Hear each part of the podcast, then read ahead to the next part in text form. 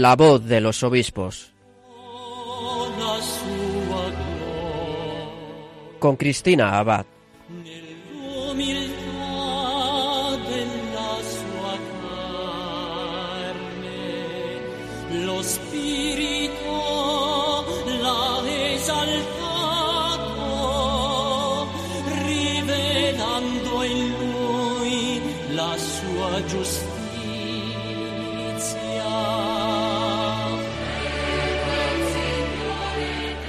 Buenas noches, queridos oyentes de Radio María. Les saluda Cristina Abad desde este nuevo programa de La Voz de los Obispos, en el que un domingo más nos seguimos reuniendo para compartir con nuestros prelados sus testimonios, sus noticias, también sus alegrías, como no, como la que hemos vivido en la Iglesia estos días, ¿verdad? Como habrán podido seguir a través de los medios de comunicación o incluso algunos habrán ido en persona. Esta semana se ha celebrado el consistorio en el que el Papa Francisco ha nombrado cinco nuevos cardenales entre los que ha estado el arzobispo metropolitano de Barcelona, Monseñor Juan José Omella. Más de 30 obispos españoles han peregrinado a Roma para acompañar a su hermano en el episcopado y esta noche vamos a poder hablar con uno de ellos para que nos cuente cómo han vivido este acontecimiento. Él es el obispo de Barbastro, Monseñor Ángel Pérez Puello. Probablemente muchos de ustedes ya lo conocen porque ha colaborado en este programa, en Radio María. Así que, bueno, no se nos vayan, que en solo unos minutos podrán escucharle.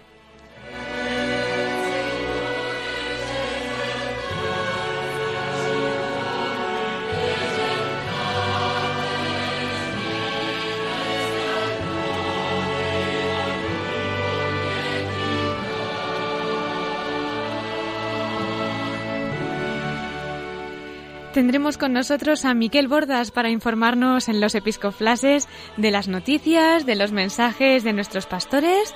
Así que ya solo nos queda encomendarle a la Virgen nuestro programa de hoy y comenzamos con la voz de los obispos.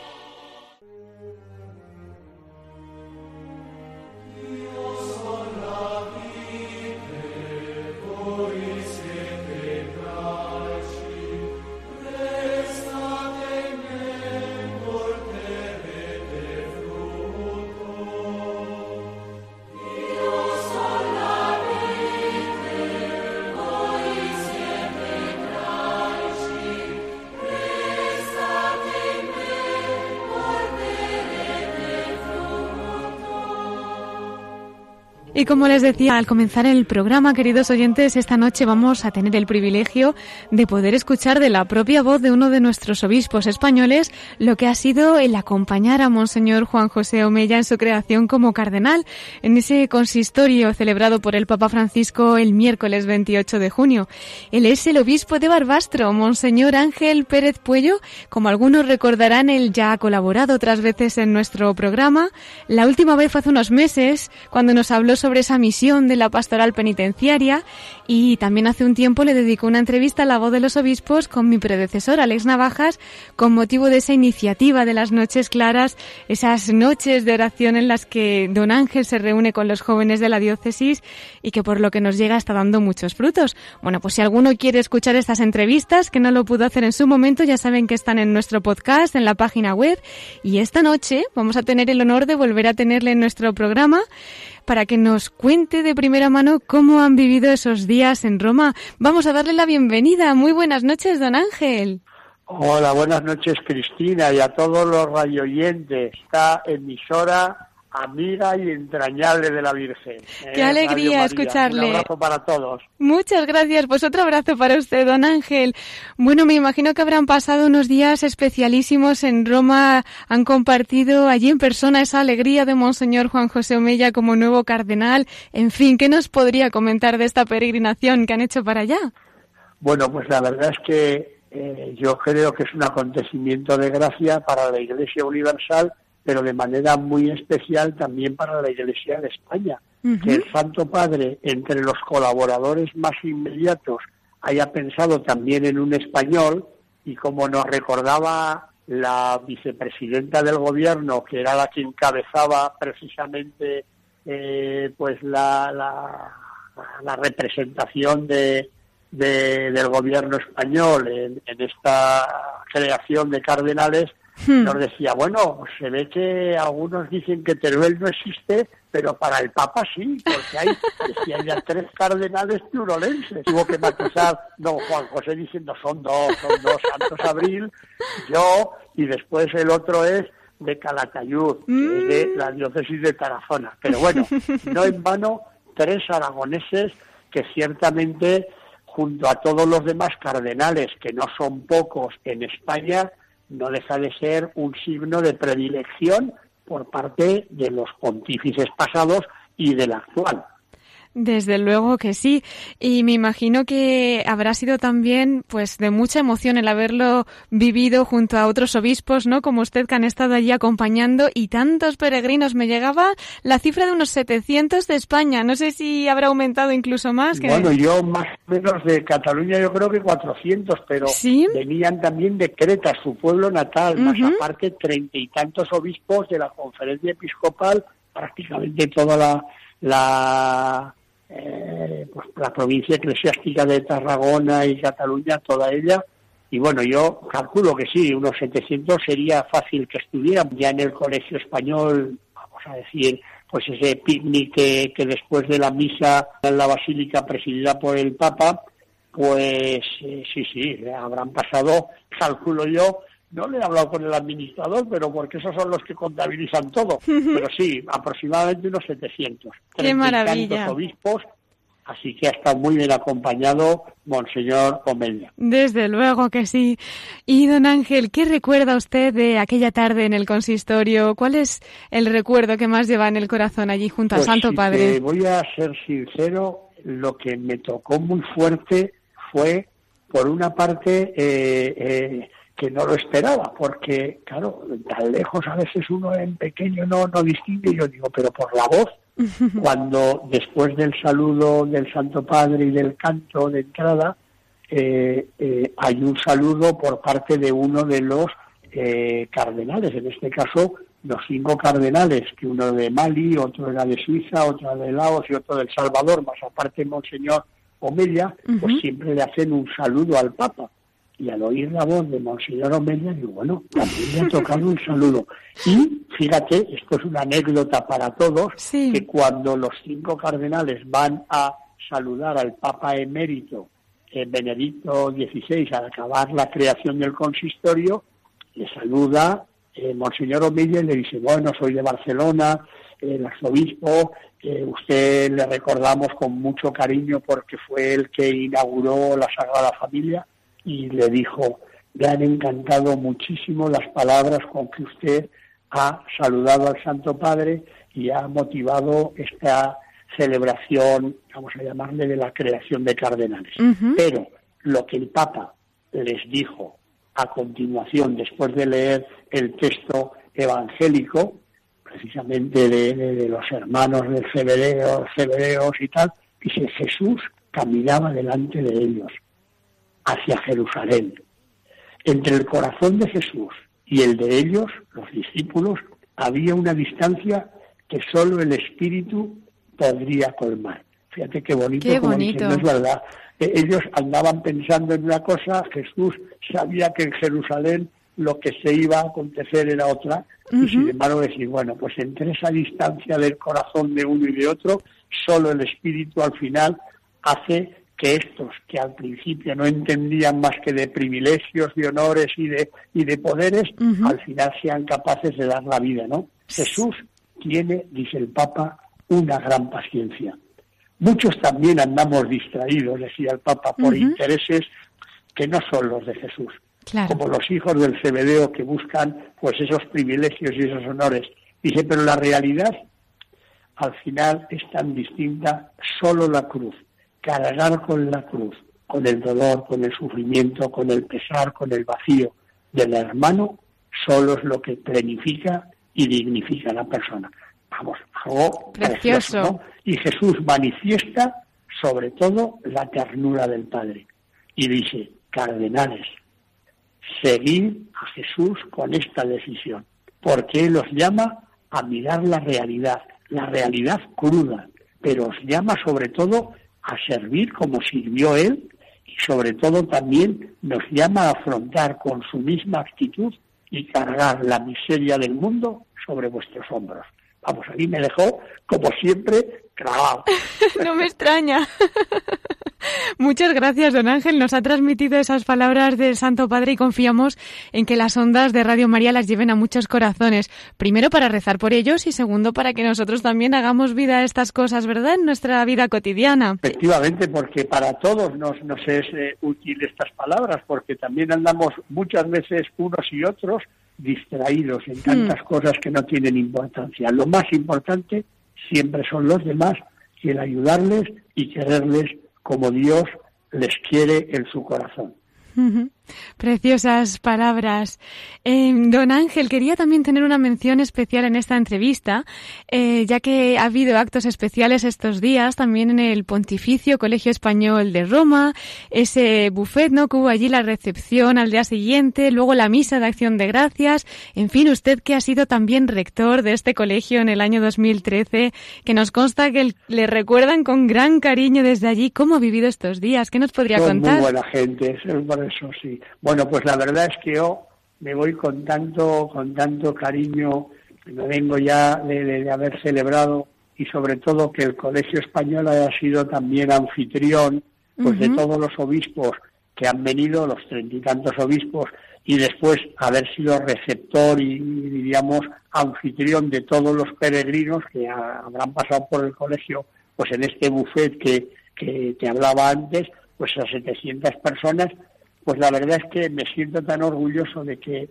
sea un poco el corazón de Roma, pues el colegio español donde la gente que llega a Roma, ahora que también se ha habilitado lo que sería el hostal San Juan de Ávila, pensado para las familias, el que puedan venir todas las familias que de verdad deseen disfrutar de unos días aquí en la ciudad eterna y compartir con sus hijos, incluso teniendo personas que les puedan acompañar y atender, a sus hijos para que ellos puedan disfrutar, pues siempre han estado a la altura, pues como, como solían hacer antes y como suelen hacer ahora también. Qué maravilla, y más este año, ¿verdad? Que celebran ese 125 aniversario, una ocasión tan especial para ir para allá. Pues sin duda, sin duda. Yo la verdad es que tuve también, la verdad es que no quería ir, porque me parecía que era importante que cuando uno estaba en un sitio, pues intentar que dejar que los demás vayan haciendo, pero claro, me insistieron tanto y yo creo que acertaron porque decían, hombre, van a venir todos los rectores, ¿cómo no van a ir el último rector? Cuando celebramos y nos recibió el Santo Padre y ahí también, de verdad que nos dio pues esas palabras tan iluminadoras y, tan tan profundas, sobre todo para los que son colegiales, entre comillas colegiales, no quiere decir que sean niños de, de escuela, sino precisamente las personas más inteligentes que normalmente suelen enviar los obispos a capacitarse más para poder servir más y mejorar las diócesis españolas, lo cual quiere decir que el Papa les mandó un mensaje diciendo no solamente tenéis que ser hombres académicos, sino tenéis que ser hombres con entrañas de misericordia, que la luz de la palabra de Dios la sepáis transmitir y la sepáis hacer creíble como evangelio vivo que sois, o sea, decir, como testigos, además de ser unas cabezas privilegiadas, pues que realmente son unos hombres verdaderamente creyentes, unos sacerdotes ejemplares, yo diría que santos. Claro. Pues, y Dios lo quiera, ¿verdad? Que sean muchos, de verdad, luego que sí. Don Ángel, muchas gracias por habernos acercado esta noche a, Roma, lo que han sido estos días, a la gran alegría que ha sido para la Iglesia y, como no, para todos los españoles. Para terminar, si nos querría dejar un mensaje especial para Radio María que se ha traído de Italia para tantos corazones que ahora mismo le están escuchando. Pues un poquito lo que don Juan José Omeya transmitió a todos los medios, porque le preguntaban, bueno, pero fíjese, qué honor, qué orgullo Dice, no, el orgullo y el honor es poder ser servidor. Y ojalá eh, lo único que verdaderamente nos mueve y nos conmueva es, como María, hacer lo que Él os diga, ser capaces de poder mirar al Señor y decir, la respuesta la tienes tú, dinos qué tenemos que hacer. María supo intuir en un momento de dificultad que la solución era siempre del Señor. Pues en sus manos lo dejamos, ¿verdad? En manos de María y que esas palabras que usted nos recuerda, don Ángel, haced lo que Él os diga, las llevemos también siempre en nuestro corazón y que nos acompañe. Muchas gracias de todo nuestro equipo. Gracias, Cristina, y sobre todo yo os querría felicitar por esa campaña de vuelta a casa. Qué bonito y me parece que ese es el gran, el gran desafío que hoy tenemos ¿Tú te imaginas tantas veces esa mesa preparada cuando una madre convoca a los hijos y a veces ve tantos platos vacíos?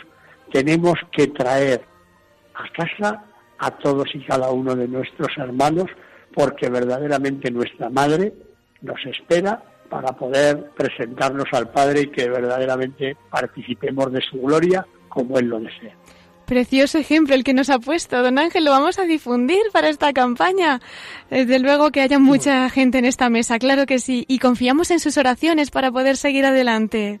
Contad con ellas, yo cuento, ya de aquí lo pido para todos los radioyentes de, de Radio María, esas oraciones para este obispo que llamo yo siempre aprendí de obispo y de pastor, para que en estas tierras del Alto Aragón pues podamos cautivar y sobre todo hacer que la gente se encuentre con el Señor.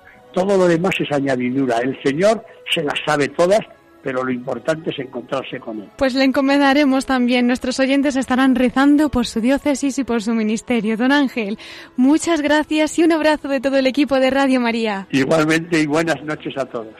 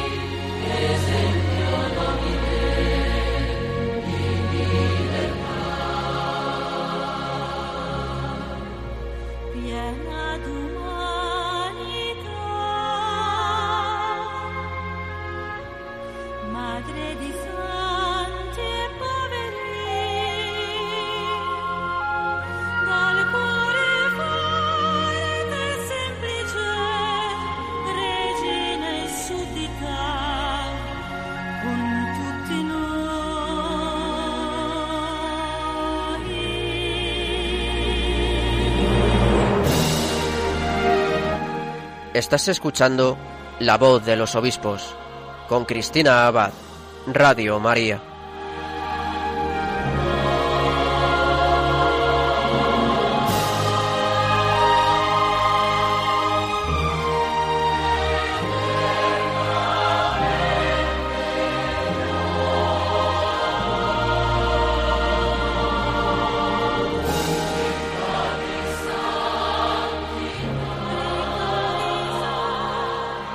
Mientras escuchamos esta canción de Roma de Marco Frisina, nos trasladamos a la ciudad eterna, como nos ha dicho Monseñor Ángel Pérez Puello, nos ha introducido en lo que han sido estos días junto al Santo Padre, en el que el cardenal, ya el cardenal, Monseñor Juan José Omeya, pues ha sido creado en ese consistorio junto a los otros cuatro nuevos cardenales. Nos ha hablado también de esos actos que se han celebrado en el colegio, en el Pontificio Colegio Español de Roma.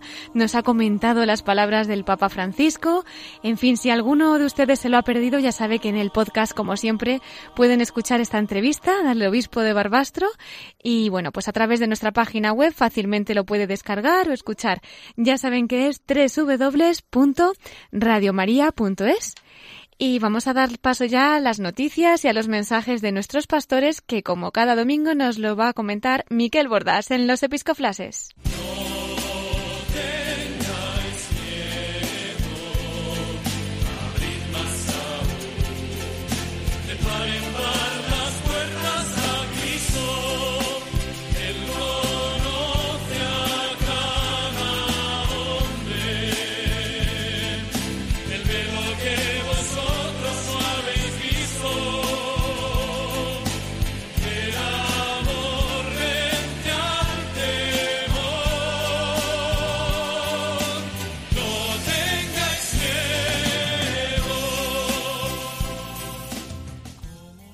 Una noche más tenemos con nosotros a Miquel Bordas. Muy buenas noches. Muy buenas noches, Cristina, ¿cómo estás? Muy bien, gracias a Dios. ¿Qué tal? Pues muy bien, y voy a empezar hoy con un nombramiento de un prelado español en la misma curia romana.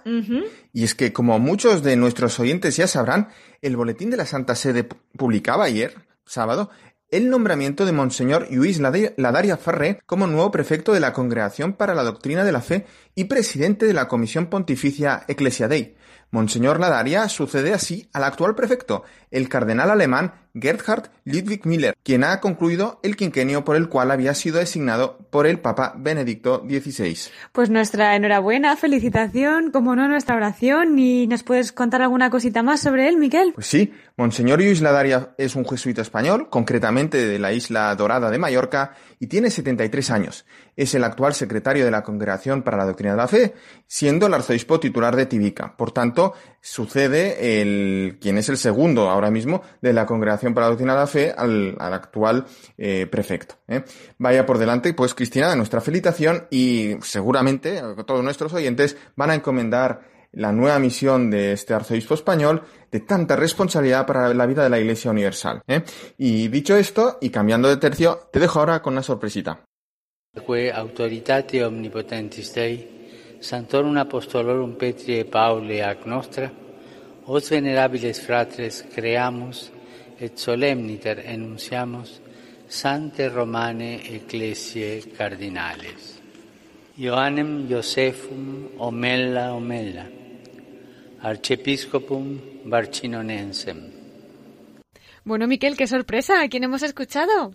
Pues hemos escuchado, obviamente, al Santo Padre Francisco, pues con estas palabras, en el pasado consistorio de, este miércoles 28 de junio, creaba cardenales a cinco obispos, entre otros a nuestro arzobispo de Barcelona, Juan José Omeya, Monseñor Juan José Omeya, pero también al arzobispo de Bamako, en Malí, Jean Zerbo, también al obispo de Estocolmo, Anders Arborelius, y al vicario apostólico de Pax en Laos, Luis Marie Link Mankringenum, y por último, el obispo auxiliar de San Salvador, en El Salvador, Monseñor Gregorio Rosa Chávez. ¿eh?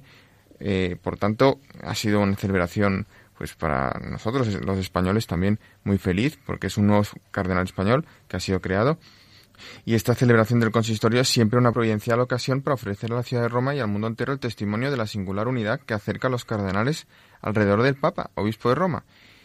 Eh, como además eh, ha podido explicar de forma tan, pues, tan cercana eh, don Ángel Pérez Puello, el obispo de Barbastro, ¿verdad? Sí, la verdad que nos ha trasladado, parecía que estábamos viviéndolo allí, ¿verdad? Exacto, y esperamos tener muy pronto a Monseñor Juan José Omeya, el nuevo cardenal, pues para que nos explique en este programa pues cuáles han sido sus impresiones y también cuál cómo siente cómo siente él que esta nueva vocación, esta nueva misión eh, que se le añade a ese cargo pues que tiene de, pastor de la Iglesia, de obispo de, arzobispo de Barcelona. Pero bueno, en todo caso, eh, si quieres, Cristina, te comento, porque eh, Monseñor Omeya tuvo el encargo un poco de, ser el líder o el representante de estos cinco nuevos cardenales. Sí, nos estado comentando don Ángel esa sorpresa que se llevaron y así que nos has traído tú también ese adelanto, Miquel, algo de lo que comentó. Pues bueno, simplemente le tocó dar el discurso de salutación al Santo Padre, a, nuestro cardenal Omeya. ¿eh? Entonces, él hizo una referencia al momento cuando San Ignacio, junto con sus compañeros, en aquella primera compañía de Jesús, pues llegaron a Roma para ponerse a disposición del Santo Padre Pablo III. Y entró en una pequeña ermita aislada en la Vía Casia y sintió aquellas palabras del Señor, que le decía a San Ignacio, yo le seré propicio a Roma. Pero San Ignacio también añadió que no sé, no sé qué será de nosotros. Tal vez seremos crucificados en Roma. El cardenal Omeya, haciendo referencia a esto, pues ha dicho que este hecho le ayuda a él a comprender el carácter profundo de esta nueva llamada del Señor, debida a la benignidad del Santo Padre, y que tenía el cardenal Omeya el deseo de convertirse en aún más cercano colaborador con Pedro y bajo Pedro de la solicitud del obispo de Roma para toda la Iglesia. Preciosas palabras, desde luego. Y bueno, pues en, la última parte de su intervención, de salutación, de saludo, el, nuevo cardenal decía, ¿no? que no queremos ser una iglesia autorreferencial, queremos ser una iglesia peregrina por los caminos del mundo en busca de todos, tratando de poner en el corazón de los hombres y las mujeres el bálsamo de la alegría y la paz, secándose las lágrimas de muchos de ellos y suscitando su esperanza, la esperanza manifestada definitivamente en la reconciliación que nos ha llevado el ser hijos de Dios. Bueno, Miquel, y antes de seguir con más noticias de nuestros obispos, yo no sé si tendremos alguna felicitación más para esta semana. Claro que sí, pero hay siempre felicitaciones. Pues aparte pues de nuestra felicitación a Monseñor Juan José Omeya, hoy se cumplen los 12 años de la ordenación episcopal de un obispo eh, eh, también en Cataluña, el obispo de Lérida, aunque él es valenciano, Monseñor Salvador Jiménez Valls. Y el próximo miércoles 5 eh, de julio se cumplen los 20 años de ordenación de Monseñor Adolfo González Montes, que es el obispo actual de Almería. Y por último, al día siguiente, jueves, día 6 de julio, vamos a felicitar a Monseñor Gerardo Melgar Viciosa, que es el obispo de Ciudad Real y en su noveno aniversario precisamente de consagración episcopal. Pues les felicitamos a todos y esta semana les encomendamos especialmente. Ay, y una felicitación más, ¿cómo se me podía olvidar? Y es que el pasado martes 27 de junio se cumplían los 25 años de ordenación episcopal, ¿sabes de quién? ¿De quién? Del Papa Francisco, ¿cómo nos podemos olvidar aquí? Mm, así habías empezado tú también estas episcoflases, ¿eh? Exacto. Bueno, Miquel, y creo que tenemos otra noticia desde la Conferencia Episcopal Española, ¿no? Ya nos anunciabas hace una semana esa reunión de la Comisión Permanente y yo no sé si habrás traído alguna conclusión. Sí, en efecto, lo que nos ha trasladado la Conferencia Episcopal, su oficina de prensa, pues bueno, nos comenta que eh, esta Comisión Permanente se ha podido reunir en la Casa de la Iglesia en Madrid y uno de los asuntos, como ya decíamos la semana pasada, que se han tratado, pues han sido los retos de la educación de hoy. Y ha expuesto este tema el presidente de la Comisión Episcopal de Enseñanza y Catequesis, Monseñor César Augusto Franco, el obispo de Segovia, y también ha informado al resto de los miembros de la comisión sobre la marcha de la Mesa Eclesial de la Educación de cara al pacto educativo y de la enseñanza religiosa en España. Un tema muy importante pues, para, verdad que sí. para nuestra, nuestros niños y para nuestra juventud. Por otro lado, el presidente de la Comisión Episcopal de Apostolado Seglar, Monseñor Javier Salinas, obispo auxiliar de Valencia, ha sido el encargado de presentar el tema el apostolado seglar en España, presente y futuro. Otra de las cuestiones que se ha tratado también pues es el don de la vocación presbiteral. Y el presidente de la Comisión Episcopal de Seminarios y Universidades, Monseñor Joan Enrique Vives, el arzobispo de Asadurgey, ha informado sobre el trabajo que se está realizando en la Comisión de Estudio para su puesta en marcha en la Iglesia en España pues si te parece, dejamos este capítulo de Conferencia Episcopal. Muchas gracias, Miquel, por traernos estas conclusiones. Así nuestros oyentes también pueden hacerse eco, ¿verdad?, de lo que se ha tratado en esta reunión. Exacto. Y ahora, Cristina, te voy a traer un par de cartas dominicales eh, de nuestros obispos, pero que se enmarcan en esta jornada de responsabilidad en el tráfico que estamos celebrando este domingo 2 de julio. Sí. Eh, y que ha sido promovida mm, con el título eh, de que loado seas mi Señor también por los medios de transporte. Es un lema elegido además por el Departamento Pastoral de la Carretera, que pertenece a la Comisión Episcopal de Migraciones, y bueno, y nos conciencia eh, de lo importante que es eh, también en estos tantos momentos del día o tantas horas que algunos pasamos o algunos pasan en, en los coches y en otros medios de transporte, pues de encuentro realmente con el Señor. Y, y eso también tiene unas implicaciones pues de responsabilidad, de, eh, diligencia, de prudencia, de paciencia, pues al final de ejercicio de la virtud constante que entiendo yo que nuestros obispos pues es importante que nos recuerden porque a veces la a veces se nos olvida verdad se nos olvida sí sí sobre todo el apretar demasiado el acelerador. Bueno pues es una oportunidad para que como dices podamos escucharles y reflexionar un poquito. Con quién vamos a empezar Miquel si te parece porque un gran protagonista del día de hoy de esta semana pues ha sido el arzobispo de Barcelona nuevo cardenal Juan José Omeya pues entiendo yo que hoy le toca empezar con él. Venga, pues empezamos con él. Vamos a escuchar la carta del nuevo cardenal Juan José Omeya, arzobispo de Barcelona.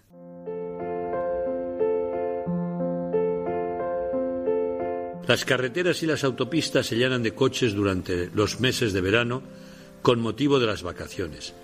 Eso puede comportar también un aumento de accidentes.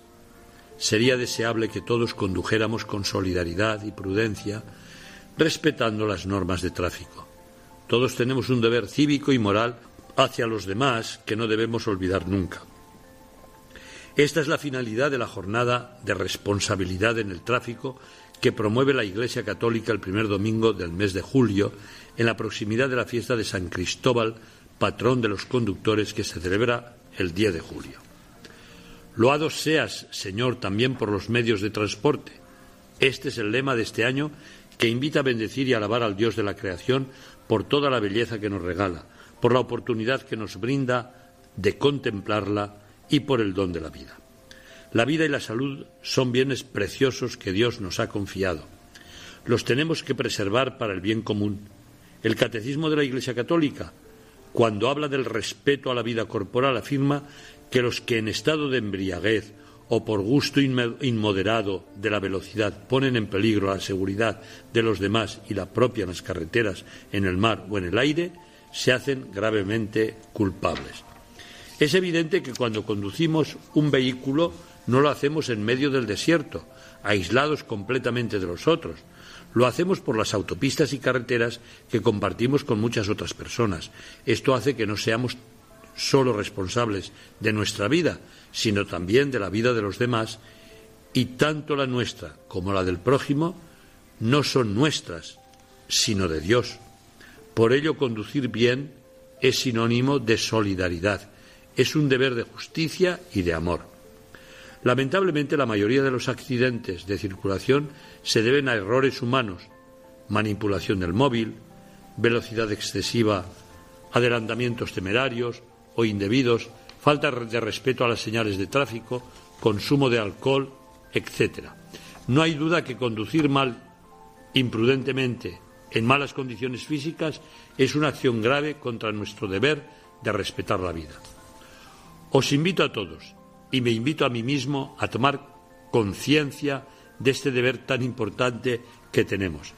Nos debemos ayudar y obligar los unos a los otros a conducir con la máxima prudencia. Una conducción responsable es un acto de amor a Dios, a nosotros y a los hermanos, porque protegemos la vida, la nuestra y la de los demás. Es bueno que invoquemos la protección de San Cristóbal, patrón y protector de los automovilistas, pero a la vez tenemos que ser conductores responsables y prudentes. Hacer camino con Jesús nos lleva a aceptar a los otros como hermanos. Por esta razón, cuando nos ponemos al volante, tenemos que respetar y tratar a los demás como queremos que nos respeten y traten a nosotros. Queridos hermanos, que Dios os bendiga a todos y que en la conducción no nos pongamos nerviosos y seamos todos prudentes.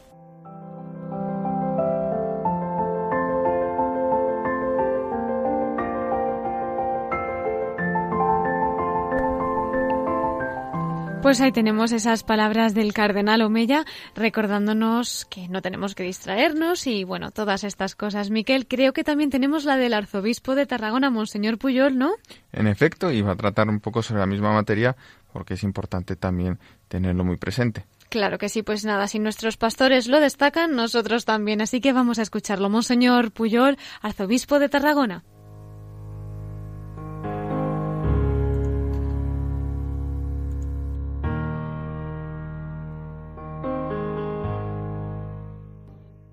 Un cordial saludo. Es bien sabido que San Cristóbal es el patrono de los conductores. He aquí la piadosa leyenda que dio lugar a este especial culto y veneración. Cuando era un problema atravesar los ríos porque había muy pocos puentes, uno de los oficios era el de porteador, y por el pago de una cantidad algunos hombres musculosos hacían el servicio de transportar a la gente de una orilla a la otra. Este era precisamente el oficio del santo, que un día llevó a hombros un niño sin saber que era Jesús hasta después de vadear el río. En vísperas de San Cristóbal, la Iglesia hace público cada año un llamamiento a la responsabilidad en el tráfico. No podemos resignarnos a la idea de que resulta inevitable que haya un elevado número de víctimas en la carretera. El balance es trágico. En 2016 el número de muertos en España fue de 1.160. En Cataluña fue de 153. Hay además miles de heridos. Las autoridades civiles, mediante su actividad legislativa, han logrado que desciendan las cifras con respecto a épocas anteriores. El carnet por puntos ha sido una medida acertada en este aspecto, pero siguen siendo muchos los accidentes y la mayoría se deben a velocidad excesiva, maniobras antirreglamentarias y distracciones al volante, últimamente por consultar el móvil. La responsabilidad en el tráfico no es simplemente un tema legal que pueda abordarse con medidas punitivas, aunque sean del todo necesarias. Es preciso que los conductores hagan una reflexión de tipo moral, y esto es lo que pretende la Iglesia.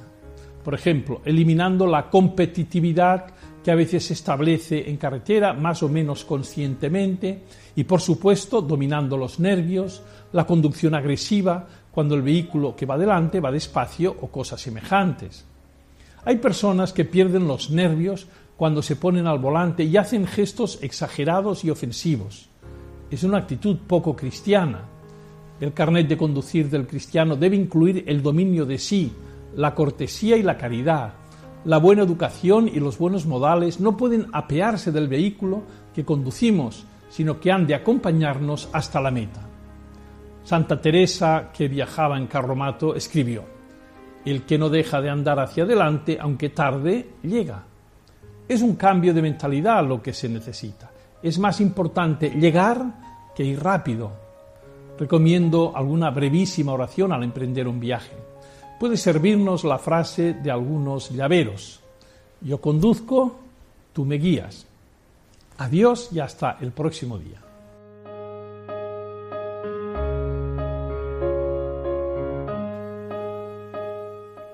Muy apropiado ese ejemplo que nos acaba de poner Monseñor Puyol de Santa Teresa, ¿eh? Sí, como algo antiguo, pero eh, que también nos, nos implica, nos obliga, nos compromete en el día de hoy. Y yo creo que los conductores, como servidor, pues tenemos mucho, mucho que aprender, porque en su día nos sacamos ese carnet de conducir, pero se nos olvida. Bueno, a todos nos viene bien. Que lo ¿eh? importante es llegar, ¿eh? no cuándo, sino llegar. ¿eh? Igual que así, pues lo importante es llegar al cielo, ¿eh? pero para llegar al cielo también hay que conducir bien aquí en la tierra. Sí, sí, además han hecho mucho hincapié en las distracciones, ¿eh? tanto Monseñor Omella como Monseñor Puyol. Así que, bueno, pues nada, aprovechamos esta jornada para también poner en manos del Señor cada vez que cojamos un coche, ¿no? Bueno, Miquel, ¿cómo vamos de tiempo? Yo creo que todavía nos podrías comentar alguna perla, ¿no? Si has encontrado algo para esta semana. ¿Sabes lo que pasa? Que tenía ocho perlas. ¿Ocho perlas? Y entonces ha decidido no traerte bueno. ninguna. Sí, es que como eh, Monseñor Omeya ¿eh? es desde, desde esta semana el octavo arzobispo de Barcelona, eh, que ha sido creado cardenal, eh, pues he pensado traer Las, las, las ocho, ocho perlas de los los ocho. sí, de Bueno, los ocho vamos a hacer una cosa. Nos comentas hoy una perlita de esos ocho y qué te parece si así No, no, en no, otros no, programas... no voy a comentar ninguna. Simplemente ¿Ninguna? la Vaya perla, la perla al final, pues va a ser un poco repasar estos ocho cardenales que ha tenido Barcelona. Bueno, me parece bien. porque Barcelona, Barcino, ¿eh? la, la diócesis, que es pues, desde el Imperio Romano, tiene muchos, muchos siglos de historia, eh, ha tenido 119 obispos, pero solo 8 han recibido el birrete cardenalicio. El primero de ellos fue Guillem Ramón, obispo de Barcelona allá en los años 1521 a 1526. Eh, poco después de, su- muerte, cuando la diócesis pasó a manos eh, del cardenal Silvio Pasarino, ¿eh? pues ahí es el segundo cardenal. El tercero fue el que había sido abad de Montserrat, Benet de Sala y de Caramany, que vivió eh, o que regentó la diócesis desde 1698 a 1715. Este, este obispo, este cardenal, tuvo también, digamos, el conflicto porque le apoyó al bando austracista y, claro, eh, como la guerra, la guerra de, las, de sucesión la ganó eh, pues el rey Felipe V, pues digamos, al haberse caracterizado tanto este obispo con el otro bando, pues no tuvo más remedio que salir al exilio. ¿eh? El cuarto cardenal ya es a finales del siglo XIX, principios del XX, eh, Monseñor Sábado Casañas y Pagés. Lo que pasa es que él fue creado cardenal no siendo obispo de Barcelona, sino antes siendo obispo de la Seu d'Urgell. Pero bueno, él era barcelonés. El quinto cardenal, ya ha entrado el siglo XX, es Narcís Juvany Arnau, que bueno, regentó la, diócesis, la archidiócesis ya, porque se crea la archidiócesis, se eleva a categoría archidiócesis por el Papa Pablo VI. Entonces, eh, él sucedió al cardenal, que todavía no era cardenal, eh, don Marcelo González, eh, le sucede en Barcelona y, ahí es nombrado cardenal. Y a partir de él, todos los arzobispos de Barcelona han terminado siendo cardenales. Este es el caso del ya fallecido también cardenal Ricard María Carlas y Gurdó, que era valenciano y es el sexto cardenal de Barcelona, habiendo sido creado cardenal en el año 1994 el arzobispo mérito actual de Barcelona, que es eh, Monseñor Luis Marí Martínez Sistac, pues también fue creado cardenal eh, siendo arzobispo de Barcelona el 24 de noviembre del año 2007 y le fue encomendado el, templo de San Sebastián de las Catacumbas en Roma eh, como su templo titular en Roma. Pues bien, a, este, a esta lista de, de, siete obispos se le une pues Monseñor Juan José Omeya, que como sabemos es aragonés de Teruel, de la localidad de Cretas. Pues nada, Miquel, muchas gracias por esta relación de cardenales de Barcelona. Confiamos que siga en aumento, ¿verdad? Muchas gracias por estas cartas semanales de nuestros obispos, por todas estas noticias, por esta perla que nos has traído. Yo creo que te podemos esperar el domingo que viene, como siempre, ¿verdad? Pues si eres tan amable de invitarme, no te podré decir que no, Cristina. Yo te agradezco muchísimo esta posibilidad y también les agradezco la paciencia a nuestros oyentes benévolos eh, que nos escuchan cada semana. Bueno, Miquel, no tenemos ahora sección del corazón de la Virgen porque ya habrás escuchado que Monseñor Ángel Pérez Puello ya nos ha hablado desde el corazón de María y nos ha dado un mensaje de la Virgen para Radio María. Así que, Miquel, hasta la semana que viene, si Dios quiere. Dios mediante, Cristina.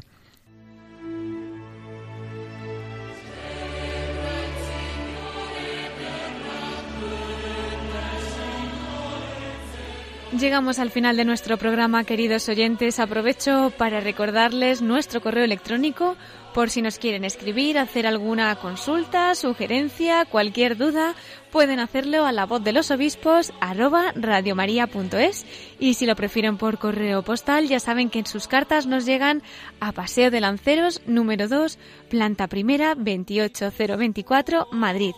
Y como no, nos pueden seguir a través de Twitter de Radio María.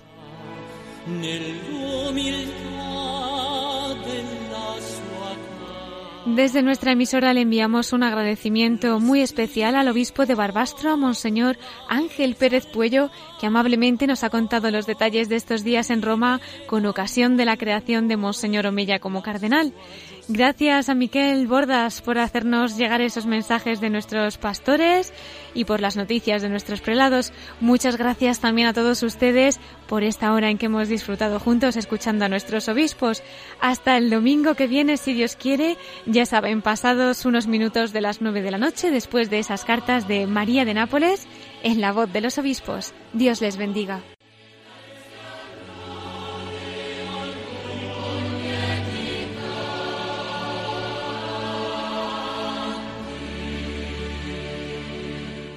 Han escuchado la voz de los obispos